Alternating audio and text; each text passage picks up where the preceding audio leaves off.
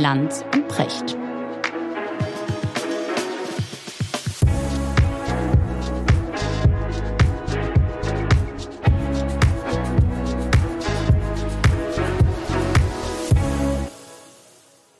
Hallo Richard.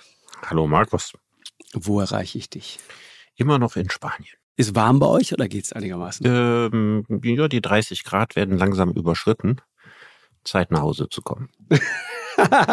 Magst du nicht, ja? Nee, bei, bei über 30 Grad muss man nirgendwo sein. Ich dachte, im Alter wird die Haut dünner und dann hat man es gerne ein bisschen wärmer. Dachte ich. Ja, ich finde die Betonung von bisschen wärmer finde ich ganz gut und den Hinweis auf das Alter habe ich verstanden. du kommst ja. auch noch in mein Alter. Freu dich drauf. Fühlst du dich schon alt, Richard? Nee. Also es gibt Situationen, wo man sich alt fühlt. Das kann passieren. Also wenn ich so in meine Lieblingsbar gehe und das Gefühl habe, ich bin der Älteste da, ne, das ist schon mal so ein schmerzlicher Stich. Mhm. Aber innerlich habe ich immer noch so das Gefühl, ich bin 30 oder so. Ja, das, äh, ja. ich glaube eh, das ist ein Trick der Biologie. Ich glaube, wir bleiben alle irgendwie immer 27 und äh, in Wahrheit verfallen wir immer mehr. Aber ich glaube, wir würden so dermaßen daran verzweifeln, dass die Natur sich diesen kleinen Trick ausgedacht hat. Ich glaube, wir fühlen uns alle, bis ja, wir 87 sind, immer wie 27. Meinst ich finde die, find die These lustig und gut, ja. aber ich könnte eine Gegenthese machen. Sag. Und ja, also die Buddhisten, ne, da gibt es so die Vorstellung, dass jeder Mensch ein inneres Alter hat. Dass er sein Leben lang behält. Das hat er immer. Das ist aber nicht bei jedem 27. Ich meine, es gibt ja auch Leute, die werden schon als Kinder Greise geboren. Ja, die sind schon bei der Geburt alte weiße Männer. Ich hatte, ich hatte Klassenkameraden, die waren zeitlos greisenhaft. Ja. Und andere Leute bleiben ein Leben lang Kindsköpfe. Ja, ja genau. also das gibt's schon. Aber lass uns nicht wieder über Karneval sprechen.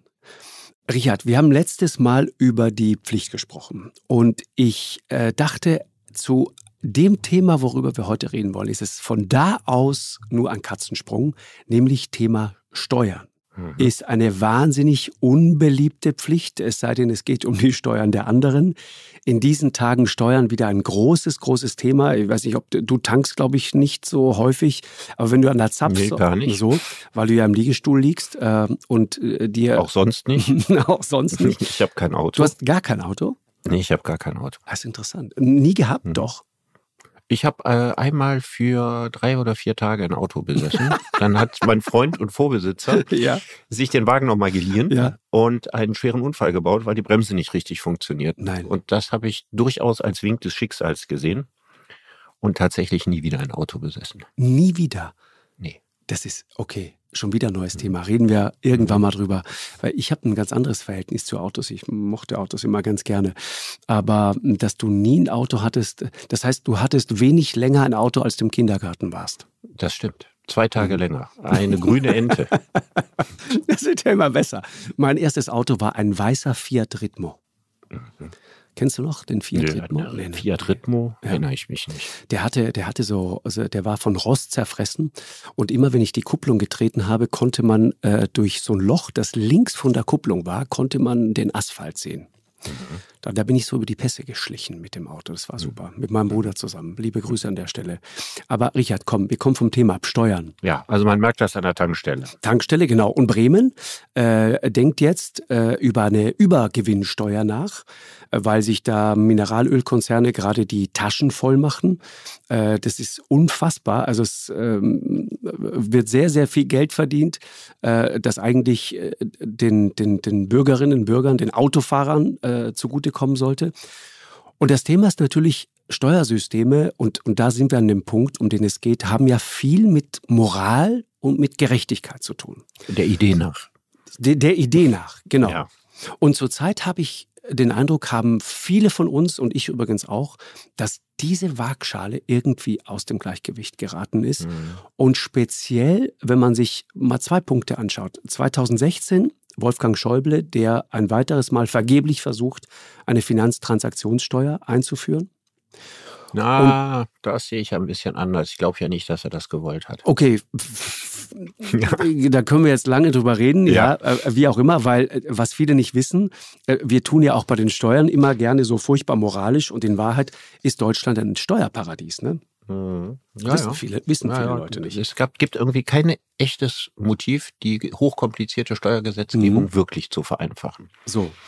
Und äh, ich würde heute gerne mal äh, unter anderem mit dir sprechen über diese ja wirklich feudalistische Welt der Superreichen. So hat's äh, der Spiegel kürzlich getitelt. Ähm, hast du eine Ahnung, wie viele Milliardäre es auf der Welt gerade gibt? Nee, Schätz das mal. weiß ich tatsächlich nicht. Ich weiß nur, in die, die, das ist sehr schwer zu berechnen. Ich weiß, dass die Zahl in Deutschland immer so schwankt in irgendwo mhm. zwischen 100 und 200 in Deutschland. Und wenn ich das jetzt weltweit schätzen müsste, äh, ich weiß nicht, ein paar tausend. Ja, es gibt 2668 Milliardäre auf ja, der Welt. Ja. Das ist eine irre Zahl, finde ich.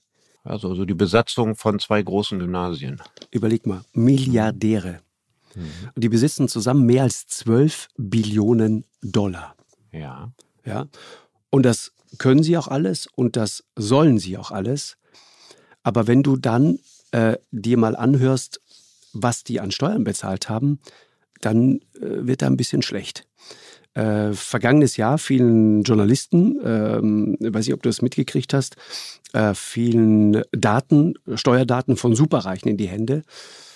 Und das Ergebnis war atemberaubend. Elon Musk zum Beispiel hat zwischen 2014 und 2018 3,3 Prozent Steuern gezahlt. Mhm der reichste Mensch der Welt. Jeff Bezos 0,9 Prozent.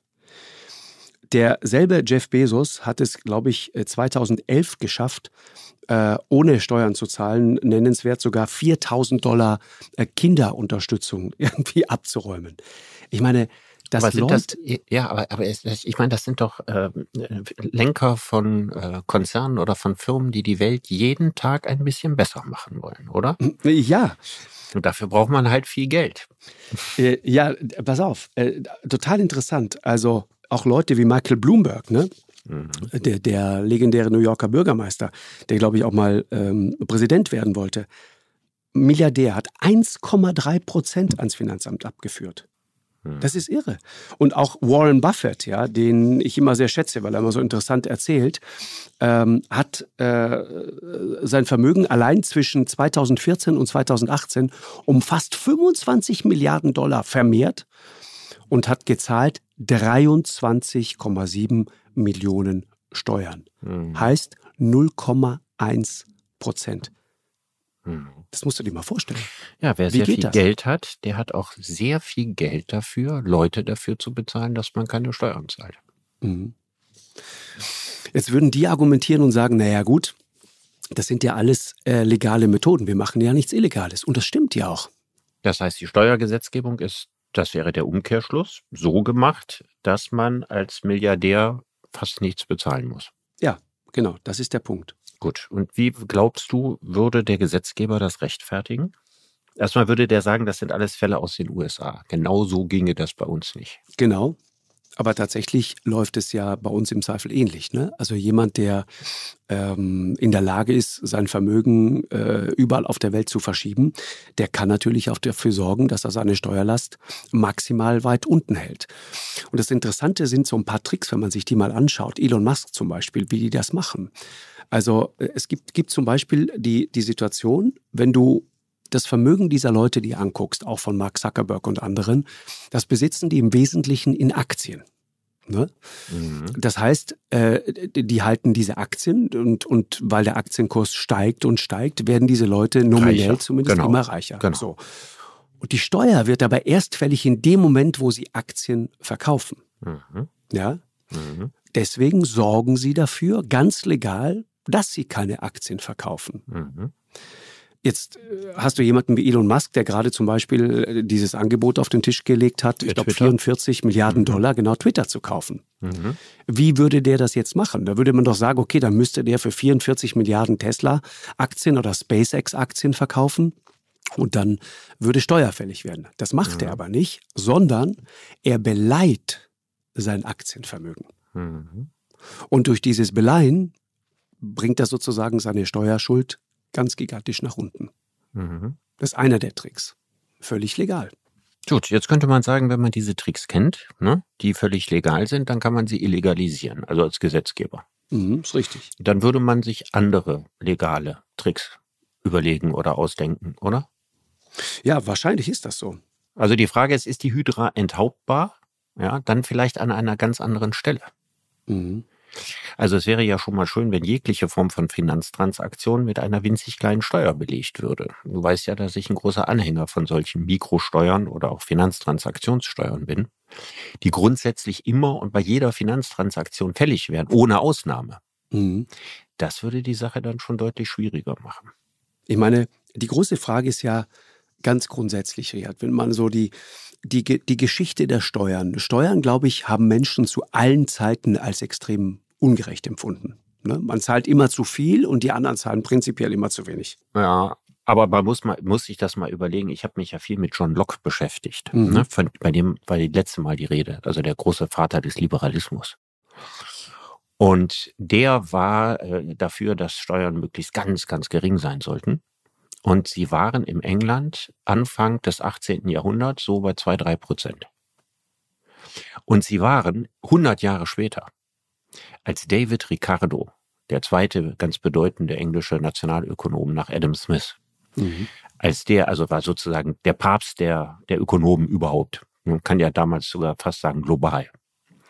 Und der äh, wollte, dass das Maximale, was an Steuern zu zahlen ist, dürfe niemals, ja, bei Strafe des Untergangs des ganzen Wirtschaftssystems mehr als vier Prozent betragen und hat gedacht, wenn man mehr Steuern zahlen muss, dann klappt nichts mehr, klappt kein Handel mehr, machen Unternehmen keine Gewinne mehr und so weiter. Da kann man mal sehen, wie relativ das ist. Es gibt heute auch sicher noch genug Länder in der Welt, wo man auch nur vier Prozent Steuern zahlt. Mhm. Also ich weiß, vor einigen Jahren lang ist es her, dass in Venezuela die Steuern wahnsinnig gering waren. Das hat sich vielleicht in den letzten zehn Jahren verändert, aber früher war das so. Dass also Vermögende nicht mehr als vier Prozent Steuern zahlen mussten in einem sogenannten kommunistischen Land. Und man wird, wenn man überall mit der Taschenlampe hinleuchtet, genug Länder finden, wo die Steuern so gering sind. Mhm, ist richtig. So, damals hat man vier Prozent für normalen Steuersatz gehalten. Ja, heute, Leute, die gut verdienen, zahlen wahrscheinlich in den Industrieländern alle heute über, fast überall, nicht überall, aber fast überall über 40 Prozent. Das hält man heute für normal. Da kann man mal sehen, wie relativ das ist, was wir für normal halten. Das ist richtig. Das, also ich, ich, ich finde halt die Art und Weise, wie Steuern gespart werden, das finde ich irgendwie wirklich krass. Ich meine, wenn du dir mal überlegst, jemand wie Elon Musk zum Beispiel, der würde dann sagen, ich habe jetzt Schulden gemacht. Ne? Ich mhm. habe jetzt meine, mein, mein Unternehmen beliehen, meine Aktien beliehen und kann dann diese gemachten Schulden auch noch als Verluste geltend machen. Mhm. Also es ist ein völlig pervertiertes System, mhm. das, das dazu führt, dass Menschen, die wirklich obszön reich geworden sind, und es sei ihnen gegönnt. Ne? Also ich bin der Letzte, der der Meinung ist, äh, dass das in irgendeiner Form unredlich ist. Aber die mhm. Art und Weise, wie diese Gewinne entstehen, das ist, glaube ich, wirklich neu in der Geschichte, in welchem atemberaubenden Tempo äh, riesige Vermögen entstehen innerhalb weniger Jahre und wie dann auf der anderen Seite aber gleichzeitig alles dafür getan wird, um sozusagen Steuern zu vermeiden. Also ich stimme dir bei allem zu, nur nicht, dass es neu ist in der Geschichte. Dass es so also, schnell geht, meinst du? Es, es, ja, dass es so schnell ging, das äh, hat es in der Filmindustrie gegeben. Dass es so schnell ging, hat es in der amerikanischen Ölindustrie gegeben. Ja, also die Vermögen der Rockefellers, ja, die auch über Nacht oder der Alkoholschmuggler wie den Kennedys, ja, die also auch über Nacht riesige Vermögen angehäuft haben. Und ich bin ganz sicher, die haben auch damals schon alle keine Steuern gezahlt. Mhm. Ich glaube, das ist äh, also dieses über Nacht reich werden und dieses Phänomen und keine Steuern zahlen. Ich glaube, das gibt schon sehr lange. Mm, ja, ich, also äh, zum Beispiel Peking auch total interessant in dem Zusammenhang. Ne? Die Welthauptstadt der Milliardäre ist nicht etwa New York, nicht mhm. London, sondern es ist Peking. Und die sind alle sehr schnell reich geworden. Das meine ich. Schätz mhm. mal, wie viele Milliardäre gibt es in Peking? Oh, also ich schätze mal, in Peking gibt es so viel vielleicht wie in Deutschland, 150. Ja, sehr gut. Also aktuell, äh, so schätzt man 144 ja. Milliardäre. Ich glaube, in China kommen jede Woche äh, ein oder zwei neue Millionäre äh, äh, raus aus diesem System. Äh, sozusagen werden, werden geboren. So 144 Milliardäre allein in der chinesischen Hauptstadt. In China insgesamt äh, 1200 knapp Milliardäre sind es im Moment.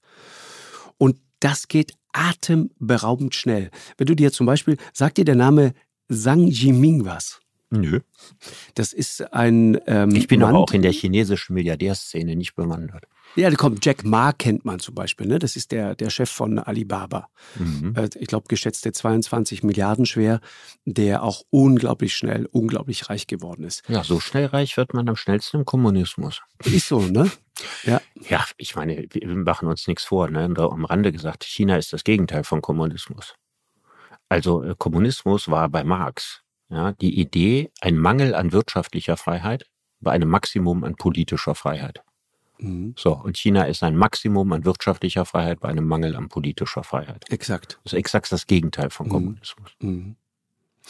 Also dieser Zhang Jiming, ja, 39 Jahre alt, äh, dem gehört ByteDance, der hat das gegründet. Und die wiederum betreiben was? TikTok.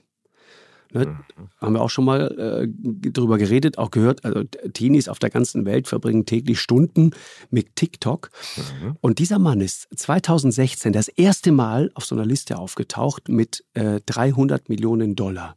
Schätzt mal, wo der heute steht.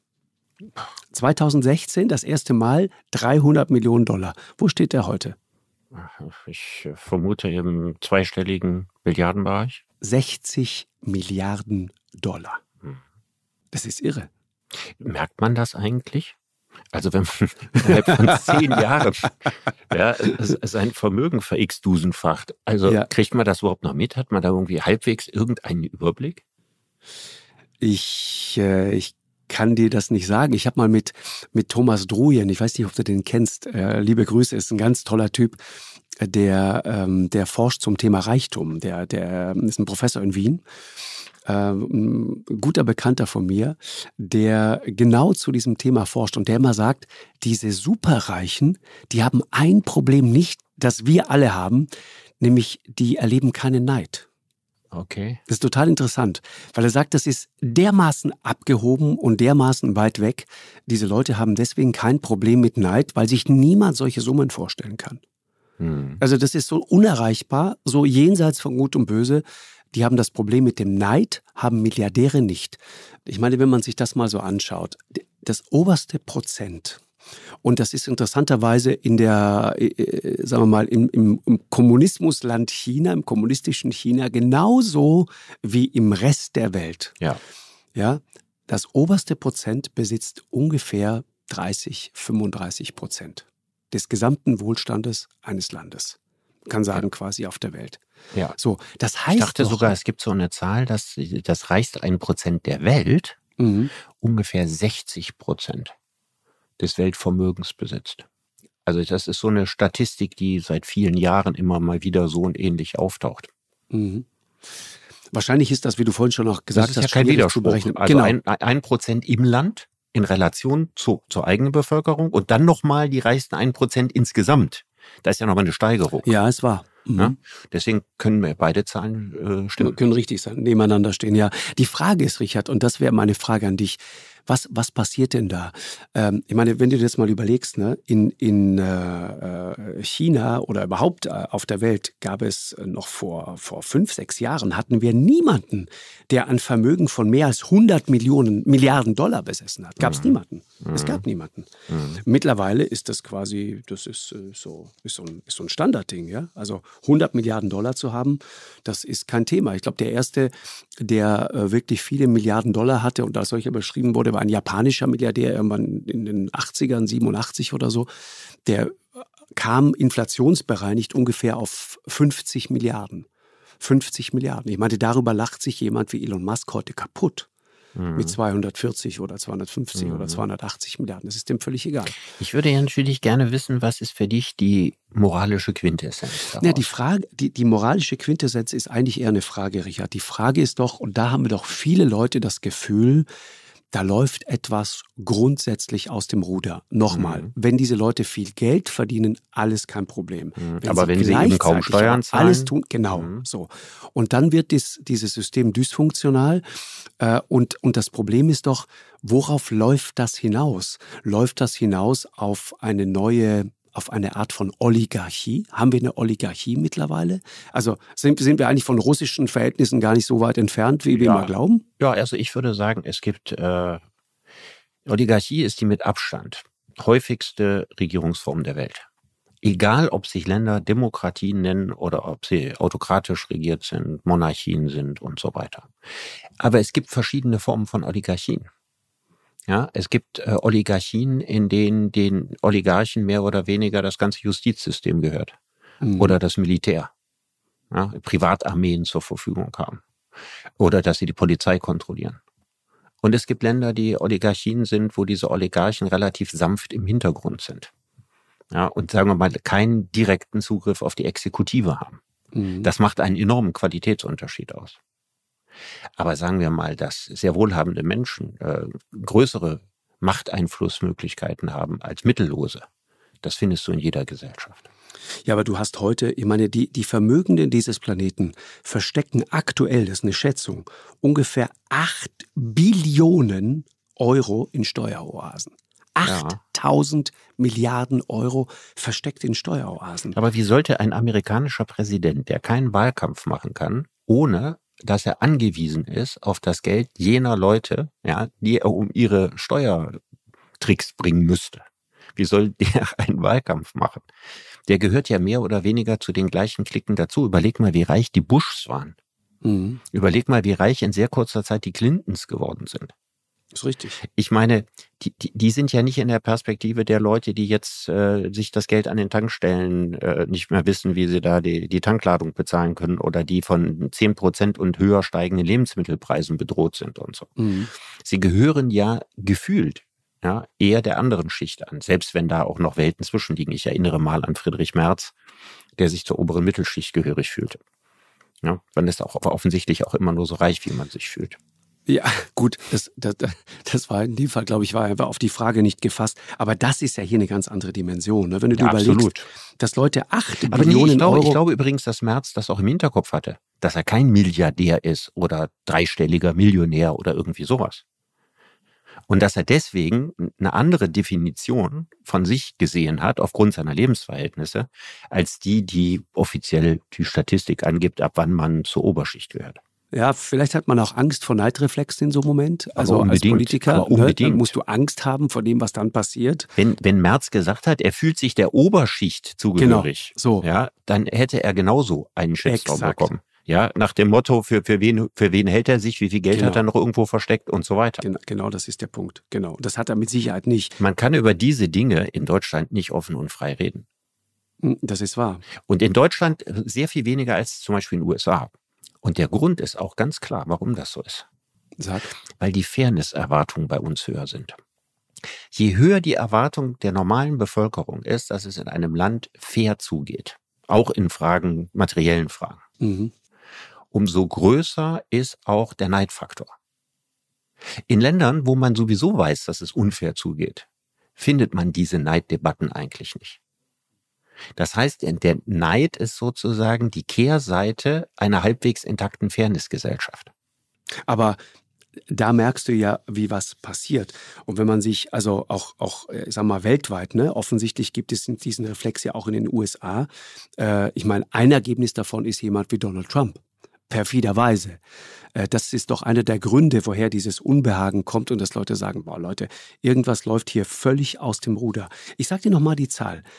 Da verstecken die wirklich Vermögenden dieses Planeten fast 8000 Milliarden Ja. Euro in Steueroasen. Und das bedeutet, und darum geht's, ne, dass den westlichen Industrie, Industriestaaten entgehen im Moment fast 200 Milliarden Euro an Steuereinnahmen pro Jahr.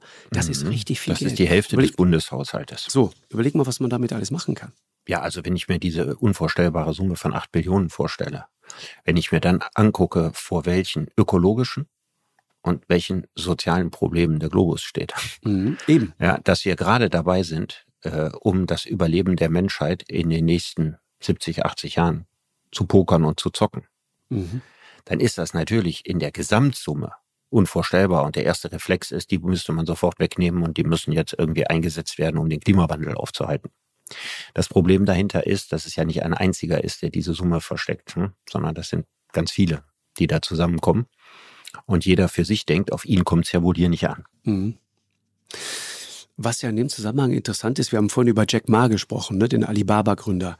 Ähm, ich, ich, ich fand den immer sehr interessant, äh, auch als, als Unternehmer und so weiter. Die haben sich ja auch immer mit Amazon ein, ein Battle geliefert, sozusagen, wer äh, der Umsatz, umsatzstärkste Online-Händler ist und so weiter. Und Alibaba ist, ist deutlich größer als Amazon. Ne? Dagegen mhm. ist, ist, ist Jeff Bezos Amazon eigentlich eher äh, ein, ein kleineres oder ein ja, mittelständisches China der Unternehmen. Markt ist. Ne? Genau, es ist ein so riesiger Markt. Und dann gab es doch immer diesen Wettbewerb am Black Friday, innerhalb von wie vielen Minuten du die erste Milliarde Umsatz schaffst. Und ich weiß, Alibaba hat das dann irgendwann in, ich glaube, in einer Minute oder so haben die es geschafft, diese Black Friday, ne, so Sonderverkaufstage, haben die es geschafft, innerhalb einer Minute auf eine Milliarde Umsatz zu kommen. Ich meine, das muss man sich mal vorstellen. Eine Milliarde Dollar. Aber dann ist was Interessantes passiert. Dieser Jack Ma ist dann plötzlich aus der Öffentlichkeit verschwunden. Und es hat was zu tun, offensichtlich mit einer Ansage und mit einem Umdenken der kommunistischen Partei in China. Ich glaube, auch da wächst offensichtlich so ein Unbehagen darüber, wie es nicht mehr gibt. Es gibt ja so diesen Corradi-Koeffizienten, so heißt der, glaube ich, ein, ein äh, italienischer Statistiker, der Ungleichheit in Ländern ja. Äh, bemisst. Ne? Haben wir, glaube ich, schon ja. mal drüber gesprochen. Und interessanterweise ist, ist dieser Koeffizient am höchsten in China. Das das ungerechteste Land, wenn man sich das anschaut. Ja, die, die Verteilung des Reichtums ist China. Und offensichtlich geht man da jetzt ran. Äh, und der Staat hat erstmal dafür gesorgt, dass Jack Ma, der Alibaba-Gründer, der war monatelang nicht mehr in der Öffentlichkeit zu sehen, ist verschwunden, ist abgetaucht. Keiner wusste, wo der ist. Und seitdem ist vieles anders. Kurz danach hat der Konzern plötzlich bekannt gegeben, wir spenden jetzt äh, viele, viele Milliarden Dollar erstmal einfach so für wohltätige Zwecke und so weiter. Die halten sich deutlich zurück. Chinas Superreiche mit so super äh, Luxusexzessen, also noch ein größeres Schiff und noch eine größere Yacht, halten sich damit zurück. Äh, das heißt, offensichtlich findet da so eine Art Sinneswandel statt und man schaut den Leuten genauer auf die Finger, weil man auch in China offensichtlich das Gefühl hat, das geht so nicht weiter. Mhm. Teil dieser Welt, Richard, sind ja diese, diese Luxusexzesse. Äh, Roman Abramowitsch zum Beispiel. Ne? Roman Abramowitsch, äh, mit dem wir schon ein paar Mal gesprochen haben, fünf Yachten im Wert von knapp einer Milliarde Dollar. Macht da eigentlich die fünfte Yacht noch Spaß? und, und, und hat man da nicht irgendwie das Gefühl, dass man ähm, mit dem Geld so viel Gutes tun könnte? Also es ist doch der normale Reflex, Markus, dass man dann denkt, damit könnte man so und so viel Schulen in Tansania bauen und damit könnte man so und so viel Brunnen bauen und was könnte man nicht alles machen mit dem Geld? Oder man kauft sich, man kauft sich den, den Fußballclub in London, Chelsea ja, der hat ja vielleicht sogar noch eine Funktion. Also ja, nee, ist aus, nee, ist weißt du, welche windigen, Funktion der hat? Ist, aber weißt du, welche Funktion ich, der ich, hat? Ich, ich spekuliere mal. Ich war immer der. Überzeugung, er versteckt sich dahinter. Also du kommst als windiger Oligarch, ja, äh, der über Nacht zu diesem Reichtum gekommen ist, also quasi auf chinesische Art, ja, oder auf Rockefeller Art oder fast auch Musk Art, also bist kometenhaft reich gehst dann in den Westen, weil auch wegen der damals enormen unruhen politischen Zustände, ne, die ganz unruhig waren. Und dann versuchst du ein Mitglied der seriösen englischen Gesellschaft zu werden, indem du einen halbwegs erfolglosen Nobelclub kaufst. Ja. Und ich denke mal, dass das so, so ein Teil war, um sich aus die gleichen Gründe, warum ich eben glaube, dass sich so viele Araber in, in der englischen äh, Liga einkaufen. Ist das falsch? Ja, da, ich glaube, dass man sozusagen Image einkaufen will und dass man dazugehören möchte und dass man äh, Beachtung finden möchte. Aber auch da geht es im Kern wieder um was anderes. Da geht es darum, Steuern zu sparen. Genau darum geht's. Ja, du, du, machst du willst mir sagen, Abramowitsch hat mit Chelsea Gewinne gemacht? Nee, aber ich glaube, man, man, man hat dann sozusagen, baut sich künstlich einen Haufen Schulden auf und vermeidet damit wieder größere Steuerbezahlungen.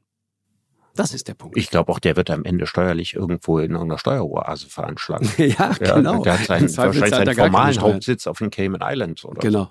genau. Na gut, also ich bin nie so raffiniert gewesen, mich in, in sowas irgendwie ansatzweise reinzudenken, weil ich natürlich auch denke, äh, dass man Steuern zahlt und dass Leute, die viel Geld haben, auch viel, viel Steuern zahlen, ist völlig in Ordnung. Mhm.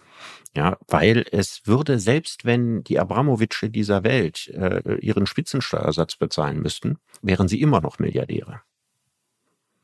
Und dieser Sport zu sagen, äh, ich vermeide das, ja, steht einfach in einem gewissen Widerspruch. Ich meine, es gibt ja, es gibt ja sogar Millionäre in Deutschland, die gesagt haben, wir zahlen eigentlich zu wenig Steuern.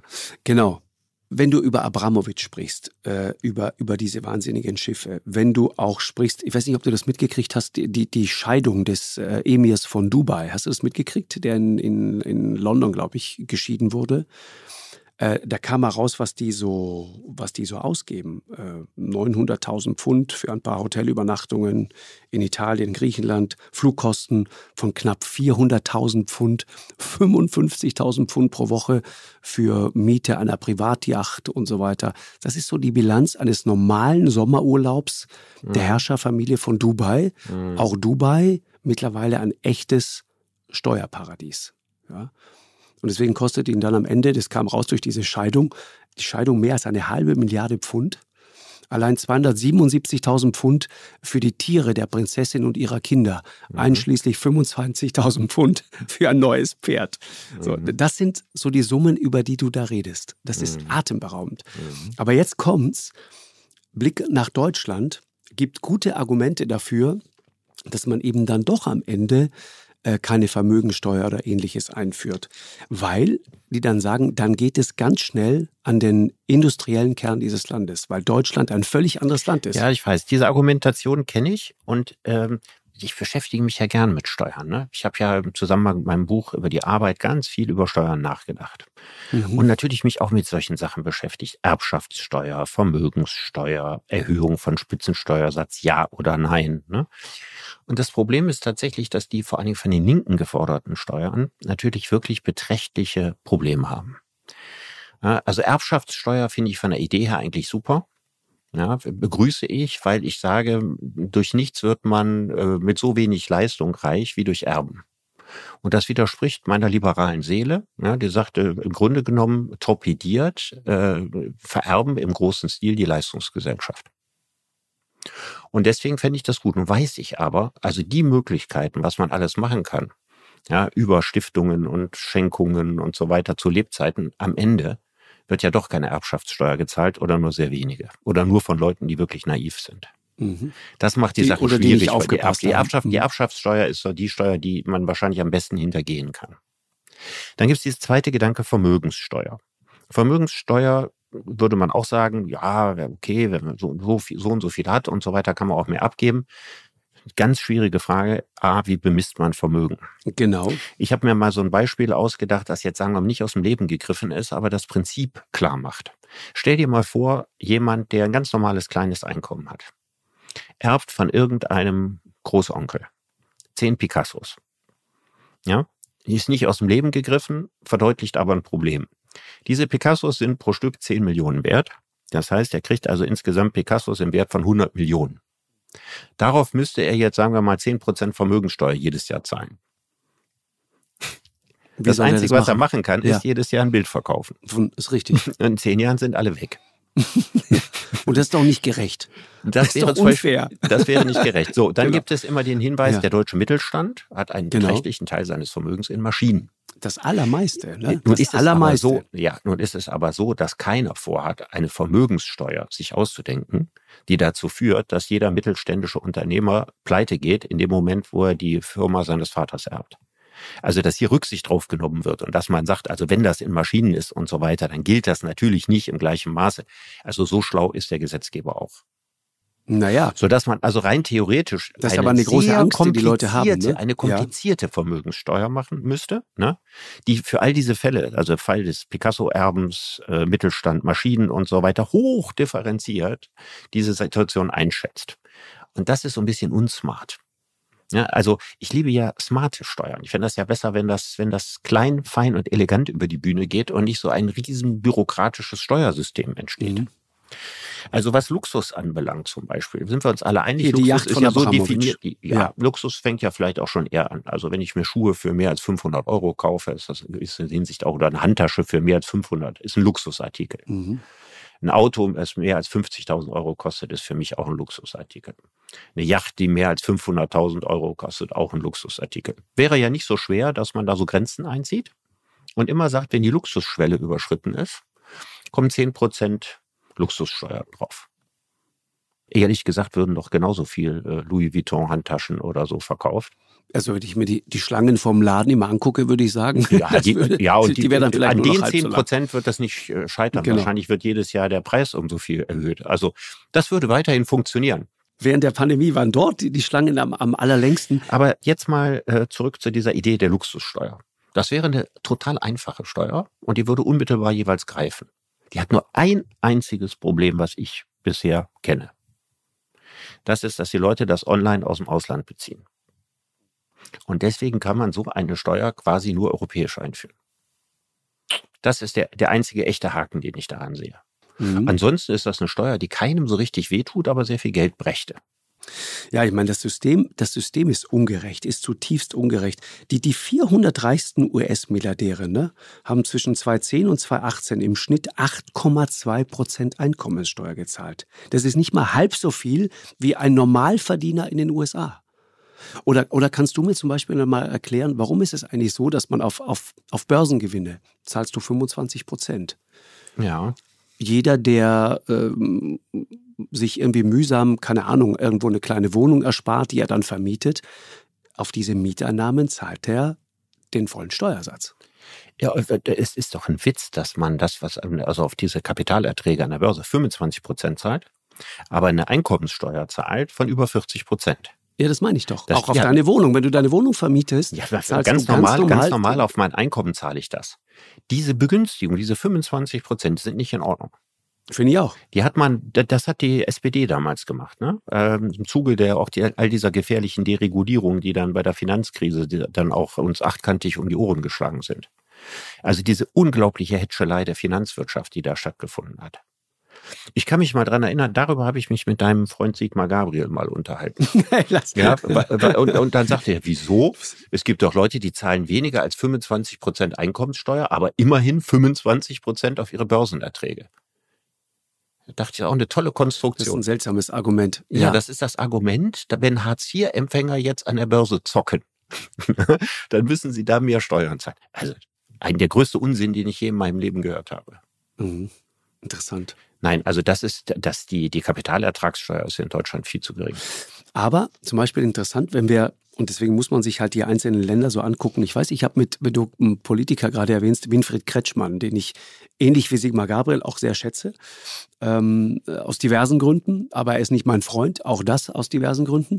Äh, ich äh, will nur sagen, der Winfried Kretschmann, wenn du mit dem darüber redest, Vermögensteuer in Baden-Württemberg zum Beispiel, ich meine, ist ein linker Politiker, ein grüner Politiker, äh, und also ein grüner Politiker ist für mich ist kein nicht, linker Politiker. Okay, das so weit sind wir völlig, schon. völlig verschiedene Begriffe. Okay, ja. ich fürchte, ich habe mir das genau gedacht, dass du jetzt genau mit der Nummer kommst. Ich habe es dir auch so hingelegt. Egal.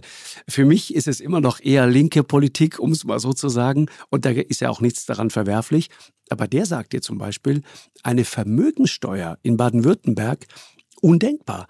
Und er meinte, wenn du einmal durch Baden-Württemberg fährst, und verstehst, wie dieses Land funktioniert, Familienbetriebe, diese berühmten Mittelständler, diese Hidden Champions, ja, auf, auf hinter jeder Ecke irgendwo so ein heimlicher Weltmarktführer, dessen Vermögen zum allergrößten Teil natürlich in diesem Unternehmen steckt. Er sagt, wenn ich anfange, deren Vermögen zu besteuern, dann zerstöre ich äh, sozusagen den, das Rückgrat äh, meines Landes. Hat er doch auch recht? Ja, der, der, der mittelständischen Wirtschaft. Ja. Hat er recht, falls es eine Vermögenssteuer wäre, die einfach nur Vermögen addiert und die nicht differenziert, um was für eine Art von Vermögen es sich handelt.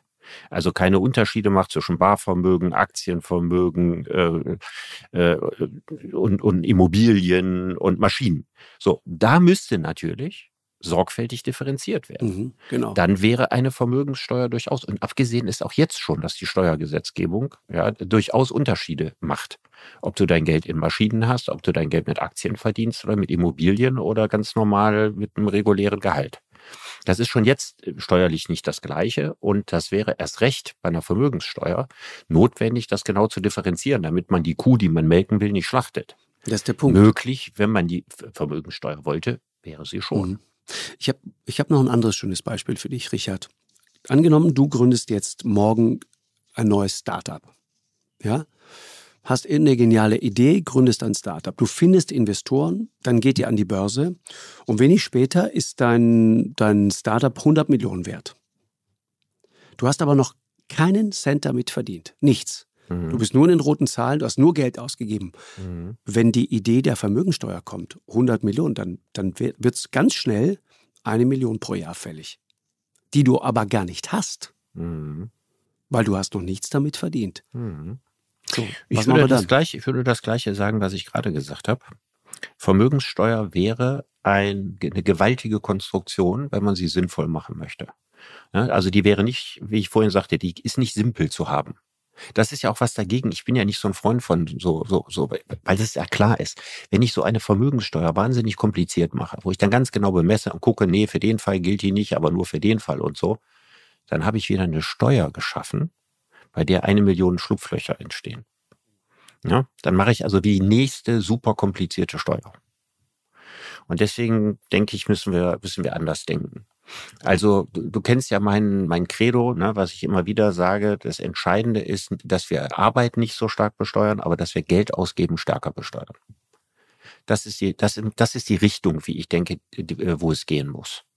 Also, dass man jetzt nicht ähm, äh, hingeht und die Einkommenssteuer eben so wahnsinnig erhöht, aber dass man dadurch, dass man Geld ausgeben teurer macht, dass der Staat sich das Geld damit holt, dann hat das nicht diese Dimension von Ärger. Ja, ich meine, es ist ja, wenn du, weiß ich nicht, Ehepaare dir zum Teil anguckst, ja, also er verdient oder sie verdient als Beispiel deutlich mehr äh, als, als der jeweilige Partner.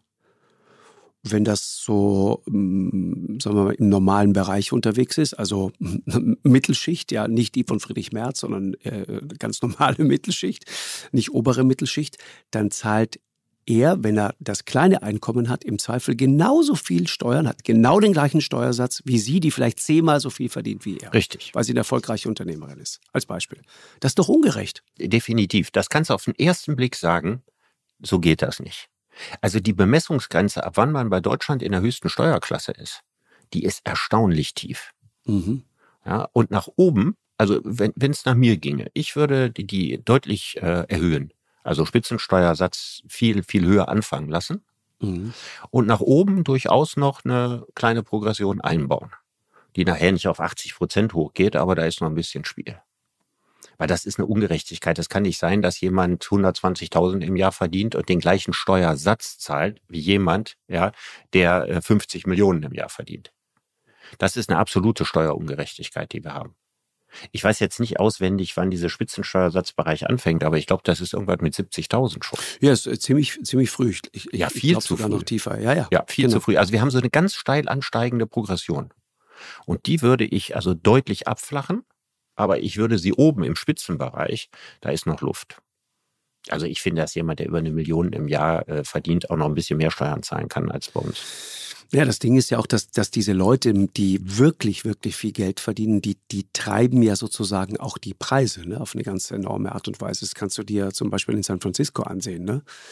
Ja, da hat es ja von, von, von erzählt, was ja. da, was, wie was sozusagen eine normale Miete in San Francisco ist, ja. Genau. Oder wie hoch die, wie viel Geld man im Monat, was waren das, über 200.000 Dollar?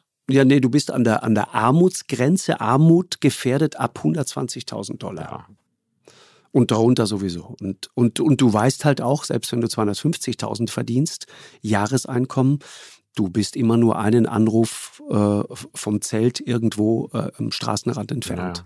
weil du kannst sofort gefeuert ja, werden. Gut, das ist bei uns anders, aber die Tendenz, dass in den wohlhabenden Metropolen, ne, also in der Innenstadt von München ja, und Innenstadt von Hamburg und so, die Preise immer weiter steigen und ja. steigen. Natürlich schon seit langer Zeit die Immobilienpreise dass es da überhaupt nicht, nichts gibt, was das wirklich auffällt. Ja.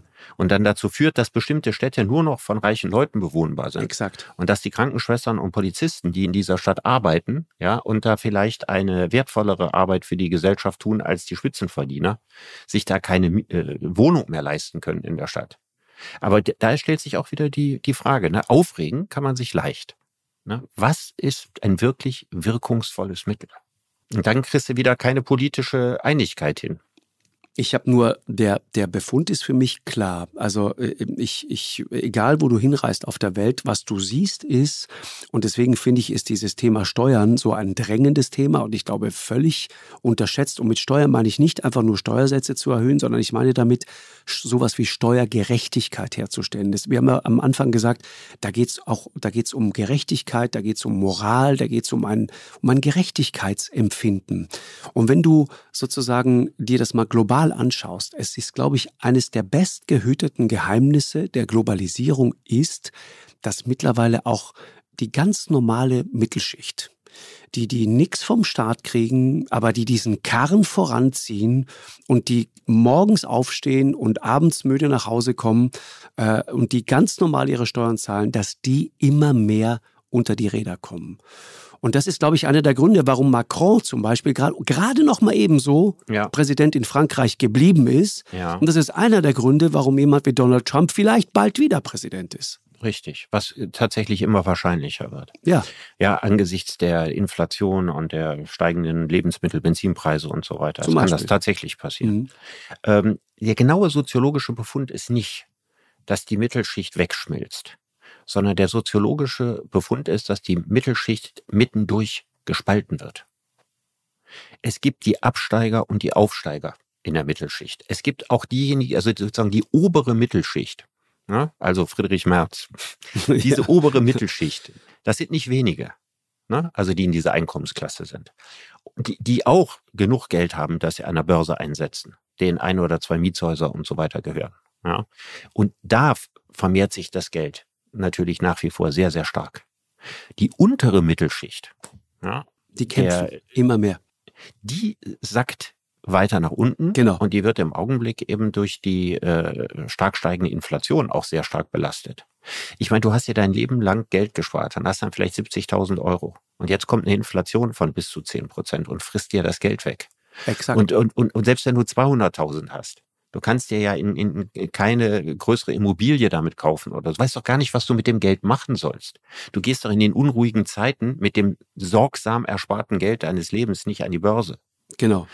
Du kannst dir aber auch keine Immobilie mehr kaufen, abgesehen davon, dass jetzt auch noch die Bauzinsen steigen. Vorher war der Markt überhitzt. So. So, und jetzt hast du das Bargeld da und das Bargeld, das schmilzt dir weg.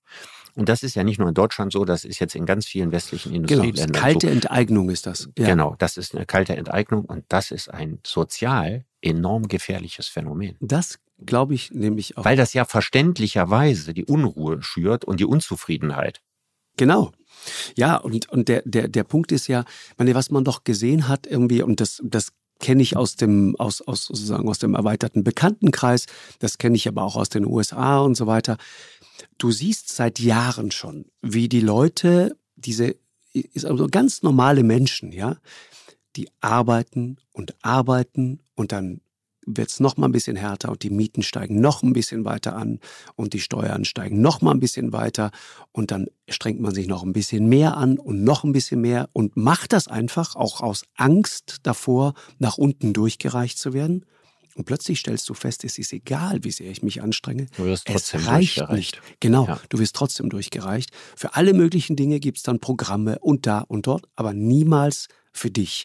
Und ich glaube, da liegt ein, da ist eine, ist eine, ein gewaltiges äh, Sprengpotenzial in, in diesem Konflikt. Das glaube ich ganz ehrlich gesagt auch. Und ich glaube, dass es im Augenblick auch noch unterschätzt wird. Ja, glaube ich auch. Ähm, wir reden gerade so über die Inflation, als hätten wir es so mit einem vorübergehenden Phänomen zu tun. Mhm. Ja, kann ja sein, dass das so ist.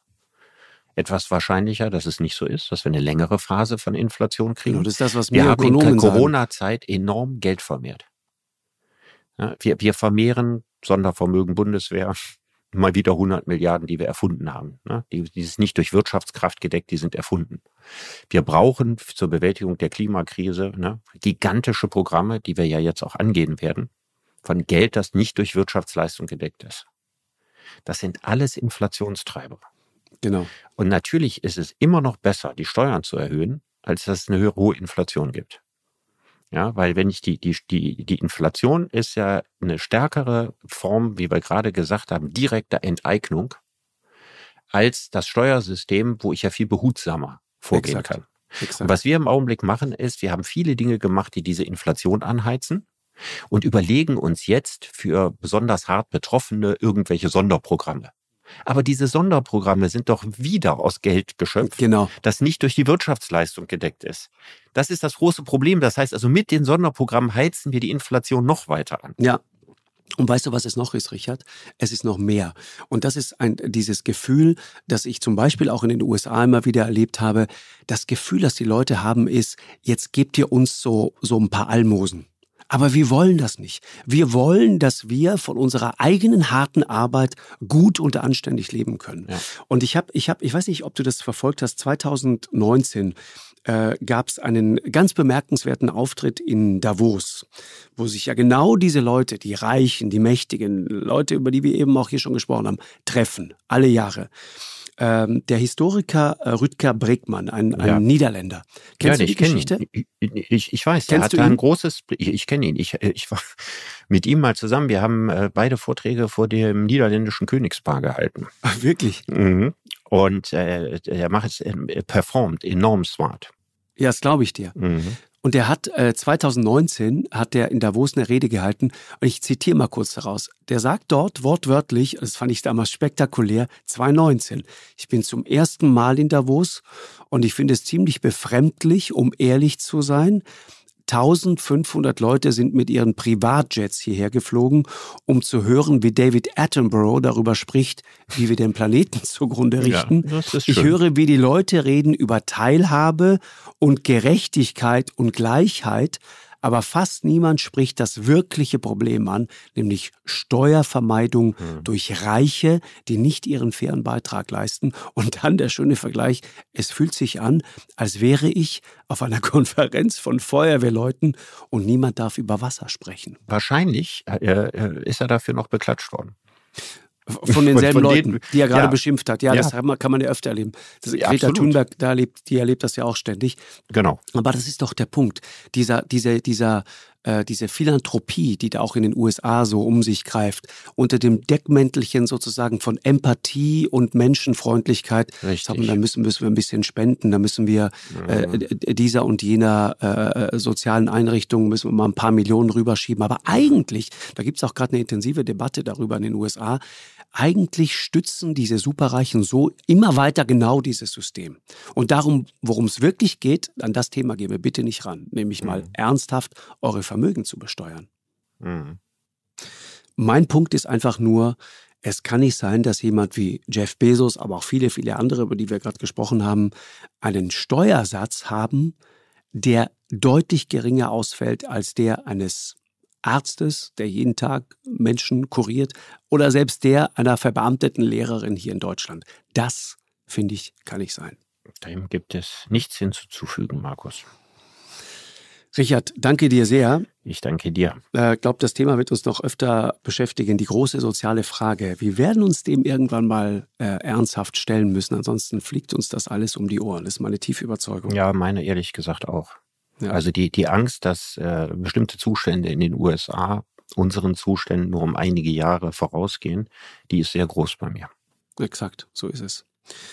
Richard, dir noch einen schönen Resturlaub. Ja, versuch ja, irgendwie danke. noch äh, ein paar Stunden in diesem Liegestuhl einfach irgendwie rumzukriegen. Denk an was Schönes, ja. Irgendwann hast du es geschafft und dann bist du durch mit deinem elenden Urlaub. Ja, also ich arbeite weiter am Zustand der Geistesabwesenheit, weil du weißt, Geistesabwesenheit ist ein sehr schöner Zustand, wenn man Total. Geist besitzt. In diesem Sinne, bis bald. Tschüss, Markus. Ciao, ciao, ciao.